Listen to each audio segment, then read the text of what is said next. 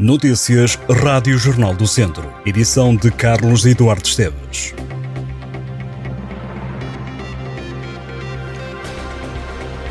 A seleção portuguesa de futebol entra em campo esta tarde para a terceira jornada do Grupo H do Mundial. Portugal defronta a Coreia do Sul e neste jogo pode garantir o primeiro lugar. Com isso, deverá evitar jogar contra o Brasil nos oitavos de final. Os portugueses jogam a partir das três da tarde. Se ficarem em primeiro lugar, os comandados de Fernando Santos jogarão os oitavos de final na próxima terça-feira às sete da tarde de Portugal Continental. Resta depois perceber quem será o adversário da seleção das esquinas. Poderá ser ainda assim o Brasil, a Suíça ou a Sérvia. O Académico de Viseu ganhou ao Estoril por 3-2 para a Taça da Liga. Os vizienses estiveram a perder por 2-1, mas na segunda parte viraram o jogo e os três pontos ficaram em Viseu. A jogar no Fontelo foi o Estoril quem marcou primeiro. O Académico respondeu por quisera e antes do intervalo, os estorilistas haveriam de chegar à vantagem através de uma grande penalidade.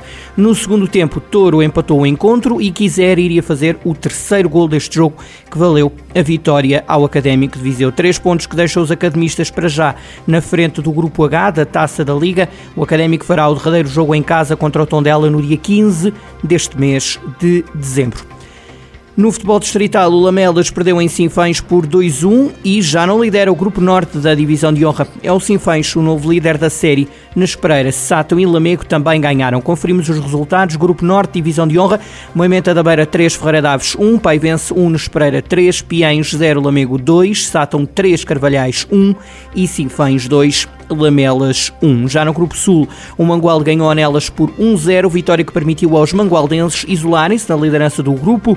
O Penalva do Castelo ganhou a Oliveira de Frades e é agora segundo colocado. Vamos conferir os resultados. Roriz 0, Canas Senhorim 1, Penalva do Castelo 1, Oliveira de Frades 0. Lusitano Vildomingos 3, Santa Combadense 0, Voselenses 1, Molelos 0 e Mangualde 1, Nelas 0.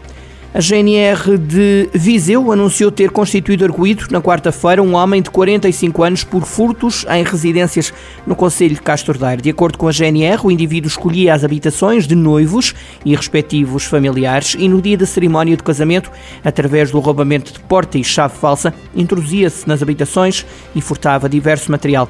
O suspeito foi constituído arguído. Os factos foram comunicados ao Tribunal de Mangualde. Um homem de 26 anos foi detido pela PSP de Viseu por conduzir com excesso de álcool. O indivíduo foi apanhado pelas autoridades na madrugada desta quinta-feira. O homem foi submetido ao teste de alcoolemia e acusou uma taxa de 2,41 gramas de álcool por litro de sangue. Em Nelas, a Unidade de Saúde Familiar Estrela do Dão vai alargar o horário de funcionamento até às 8 da noite, a partir de sexta-feira. Já a partir do segundo trimestre do próximo ano, a unidade vai poder funcionar até às 10 da noite durante a semana e das 9 da manhã à 1 da tarde ao sábado. Em Viseu, o pavilhão desportivo do Instituto Politécnico recebe na próxima segunda e terça-feira a quinta edição das Jornadas Inclusivas. O evento desportivo inclusivo é dirigido aos utentes das instituições de apoio às pessoas com deficiência do de Viseu e aos alunos com necessidades específicas das escolas do distrito.